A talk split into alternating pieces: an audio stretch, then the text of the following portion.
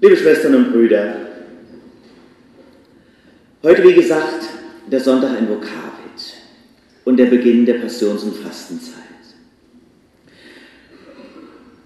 Eine Zeit, in der wir die Stille suchen.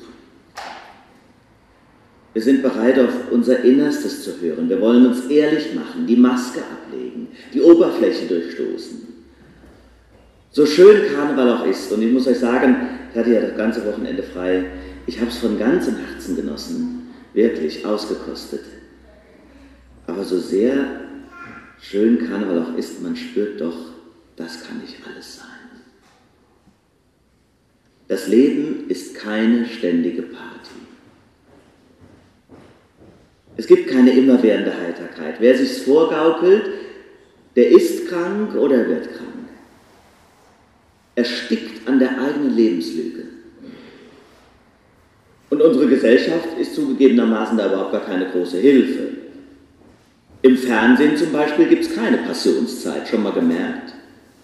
Die Unterhaltungsshows, Satire, Comedy, Kabarett, die laufen immer weiter, immer weiter, immer weiter. Wahnsinn, wenn wir das auf unser Leben übertragen müssten. Wie anstrengend wäre das und wie grausam. Wir amüsieren uns zu Tode, hat einmal der amerikanische Medienwissenschaftler Neil Postman gesagt und hat damit die Medien kritisiert. Er sagt, die Medien treiben damit eine Infantilisierung der Gesellschaft voran. Wir aber sehnen uns nach Tiefe, nicht nur nach Ablenkung, auch nach Wahrheit. Der französische Autor André Gide hat es einmal anders und auf unnachahmliche Art gesagt, aber auch diese Wahrheit ausgesprochen, indem er nämlich sagte, das Furchtbare ist, dass man sich nie genug betrinken kann. Ja, so sieht's aus. Also muss es doch auch einen anderen Weg geben. Nicht den der Betäubung, sondern den der Wahrnehmung, der mutigen Wahrnehmung. Liebe Freunde, die Zeit, die vor uns liegt, ist eine einzige Einladung, nämlich der Wahrheit unseres Lebens ins Auge zu schauen. Sie allein, die Wahrheit, wird uns frei machen. Und die berühmte Geschichte vom Sündenfall, diese lange Lesung, die ihr heute am Anfang gehört habt, die drückt diese Wahrheit aus. Jetzt ist diese Erzählung ja keine Reportage aus der Urzeit, will sie auch nicht sein. Sie ist eine Zustandsbeschreibung des menschlichen Schicksals in fantastischer und unnachahmlicher Art und Weise. Hauptaussage, wir leben eben nicht mehr im Paradies. Nicht mehr in der Gottunmittelbarkeit. Ja, weil wir es unbedingt wollten, wissen wir jetzt, was gut und böse ist. Aber wir leiden auch unter dieser Erkenntnis. Sie ist uns zu schwer. Sie bedeutet Freiheit. Aber wer will die Verantwortung verkraften? Wir sind ungeschützt, der Geborgenheit beraubt, wie nackt. Aber es gibt kein Zurück mehr, keinen ewigen Karneval, kein Paradies. Im Gegenteil, harte Arbeit, das Leid und der Tod gehören zum Leben dazu. Und es gilt, dem nicht auszuweichen, dieser Wahrheit. Das heißt aber dann auch, sich und anderen das zugeben, leidensfähig werden und mitleidensfähig. Die Traurigkeit nicht zu scheuen oder, wie wir seit Christus sagen würden, das Kreuz bedenken. Ihr Lieben, es ist deshalb so wichtig, das Kreuz zu bedenken, weil wir eben in ihm die Wahrheit über unser eigenes Leben erkennen können. So wie es Christus ergangen ist, so geht es oft auch uns. Dabei geht es aber nicht um blutrünstigen Masochismus, sondern es geht mir darum, dass wir in diesem Kreuz, im Leiden, die Liebe Gottes spüren, die das Leiden nicht umschifft sondern darin noch gegenwärtig ist. Jetzt ist aber die Frage, wie macht man das denn, das Kreuz bedenken? Da, wo das Kreuz hier in der Kirche euch selbstverständlich geworden ist, da haben wir es verhüllt. Das gilt für diese Wochen. Das geschieht durch das faszinierende große Fastentuch, das wir seit letztem Jahr haben von Malis Blau, erinnert euch. Aber selbst unser kleines, schönes Vortragekreuz ist verhüllt. Das will sagen, indem wir das Selbstverständliche und Gewohnte den Augen entziehen, nehmen wir es gerade dadurch neu in den Blick. Und neu hinzu tritt in diesem Jahr ein Kreuzweg. Den seht ihr rechts und links an den Seitenwänden, mit römischen Ziffern beschriftet, die klassischen 14 Stationen des Weges Jesu in einer Installation von Jan Fritsche. Es ist ja vielen Protestanten die Tradition des Kreuzweges ganz wenig nur bewusst. Deshalb finde ich es übrigens besonders schön, dass es ausgerechnet in diesem Jahr, Jubiläumsjahr der Reformation 2017, diese Erinnerung haben an den alten Meditationsweg und Gebetsweg, den viele ja nur aus der römisch-katholischen Kirche kennen. Das gehört leider auch zur Tragik der Reformationsgeschichte, dass sie so vieles aus dem künstlerischen und dem spirituellen Erbe der Kirche entweder bekämpft hat oder in Vergessenheit geraten ließ. Aber wie schön, gegen alle Bilderstürmerei, auch der evangelischen, die Erinnerung lässt sich nicht totkriegen, sie kommt immer wieder. Heute in der schönen geschwisterlichen Offenheit, zum Beispiel auch im ökumenischen Kreuzweg der Jugend. Und viele von euch werden deshalb vielleicht auch schon mit Freude einen Kreuzweg betrachtet haben. Kunstvoll gestaltete Bilder an den Seitenwänden der Kirchen.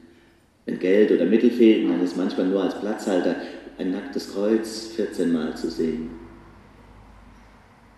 Ich erinnere mich an Wanderungen, wo mir manches Mal ein Kreuzweg zur Andacht geholfen hat, im Freien, die 14 Häuschen mit den Bildern. Oft mit einem Dankgebet oben auf dem Berg, mit Blick ins Tal. Ich denke an Spaziergänge bei den Familienfreizeiten, da haben wir die Station den Kindern erklärt, den Maischoss an der A, habe ich oft den Kreuzweg in den Weinbergen am Karfreitag gebetet. Aber Zugegebenermaßen, es geht bei einem Kreuzweg nicht darum, sich von der Schönheit der Landschaft gefangen nehmen zu lassen oder von irgendeinem religiösen Gefühl oder von der Kunstfertigkeit eines Bildnisses oder Bildstocks. Zum Ziel kommt ein Kreuzweg dann, wenn ich die Verbindung des Geschehens von Jesus mit meinem eigenen Leben spüre. Dann stehe ich vor einem Bild und identifiziere mich mit Jesus Christus und spüre, wie er mit meinem Leben eins wird. Mit meinen Ängsten, mit meinen Sorgen und Schmerzen. Dann kann ich zum Beispiel vor einem Bild stehen und sagen, ja Herr Jesus, ich weiß, was du erlitten hast. Ich weiß sogar, das hast du für mich getan, auch wenn ich es nicht verstehe aber sieh auch auf meine Schmerzen. Hilf mir zu tragen. Was mir auferlegt ist, ich schaffe es nicht allein. Nein, unser Leben ist keine immerwährende Party. Oft erscheint es uns wie eine einzige Via Dolorosa, so heißt ja der letzte Weg Jesu in Jerusalem. Nach diesem Weg sind alle Kreuzwege gestaltet und erdacht. Schmerzensweg. Wenn ich selber einen Schmerzensweg gehen muss und dann einen Kreuzweg habe, den ich beten und meditieren kann, dann ist das oft ein großer Trost. Weil es euch vielleicht so wenig vertraut ist, will ich diese Stationen auch nochmal in Erinnerung rufen und wie sehr das etwas zu tun hat mit unserem Alltag und unserem Gegenwartsleben. Die erste Station heißt, Jesus wird zum Tode verurteilt. Wie oft haben wir schon geurteilt. Aber wie oft auch gelitten unter der Verachtung oder dem Urteil der anderen. Manchmal quält eine Verachtung bis in den Tod. Die zweite Station heißt, Jesus nimmt das schwere Kreuz auf sich. Bin ich denn bereit, das Kreuz, das mein Leben auch bedeutet, zu tragen? Oder weiche ich durch die 16.000 Partys ständig aus? Im Evangelium habt ihr heute gehört, wer mir nachfolgen will, sagt Jesus, der nehme sein Kreuz auf sich und folge mir nach. Dritte Station, Jesus fällt das erste Mal unter dem Kreuz. Unter dem Leid zusammenbrechen und doch wieder aufstehen, so wie er. Darum geht es. Vierte Station, Jesus begegnet seiner Mutter. Was für eine dichte Situation. Das Leiden der Mütter angesichts des Weges ihrer Kinder. Es ist eine unendliche Geschichte mit so vielen Wiederholungen.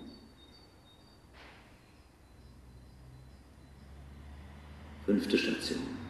Simon von Cyrene hilft Jesus, das schwere Kreuz zu tragen. Wir haben es alle schon erlebt. Ja, es gibt auch Menschen, die mittragen, die anpacken, die uns nicht alleine lassen. Gott sei Lob und Dank. Sechste Station. Veronika reicht Jesus das Schweißtuch. Das wird in der Bibel nicht erzählt. Grund genug für viele Protestanten zu sagen, typisch katholisch.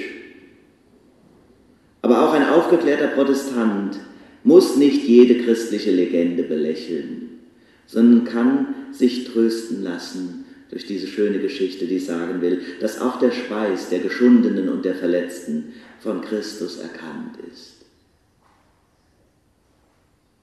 Siebte Station. Jesus fällt das zweite Mal unter dem Kreuz. Noch einmal wird das geschehen, dreimal wird es erzählt. Es ist eben nicht so, wenn wir es einmal bewältigt haben, aufgestanden zu sein nach einem großen Fall in unserem Leben, dass dann ein zweiter Fall nicht doch auch möglich ist.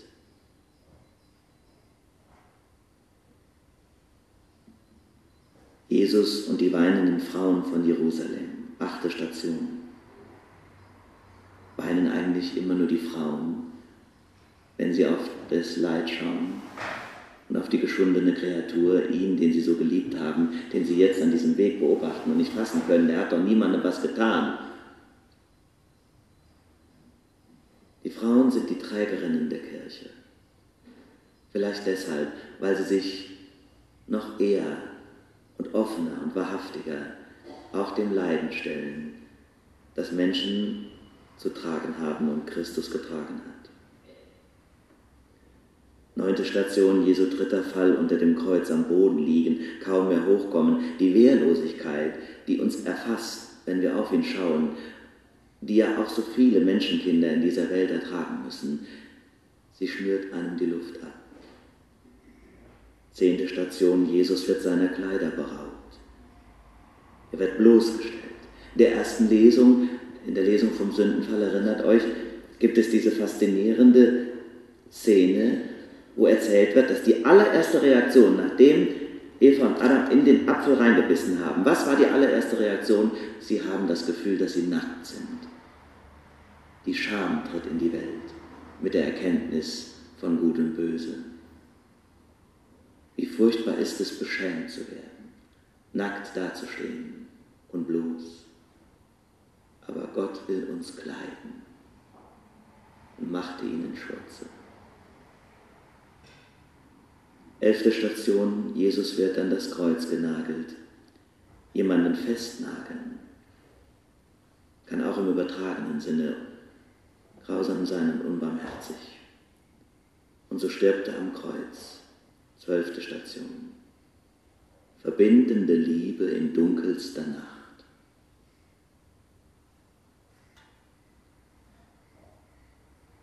13. Station. Der Leichnam Jesu wird in den Schoß seiner Mutter gelegt. Schon in dieser Station wird deutlich, dass der Tod die Liebe nicht besiegen kann. Denn was hätte es für einen Sinn, einen Leichnam zu liebkosen, wenn der Tod das Einzige und alles wäre, was es über ein Menschenleben zu sagen gelte? Es gibt kaum ein Bild in der Kunstgeschichte, das mich und vermutlich euch auch innerhalb von Kirchen so sehr rührt wie die Pietà. Christus im Schoß seiner Mutter.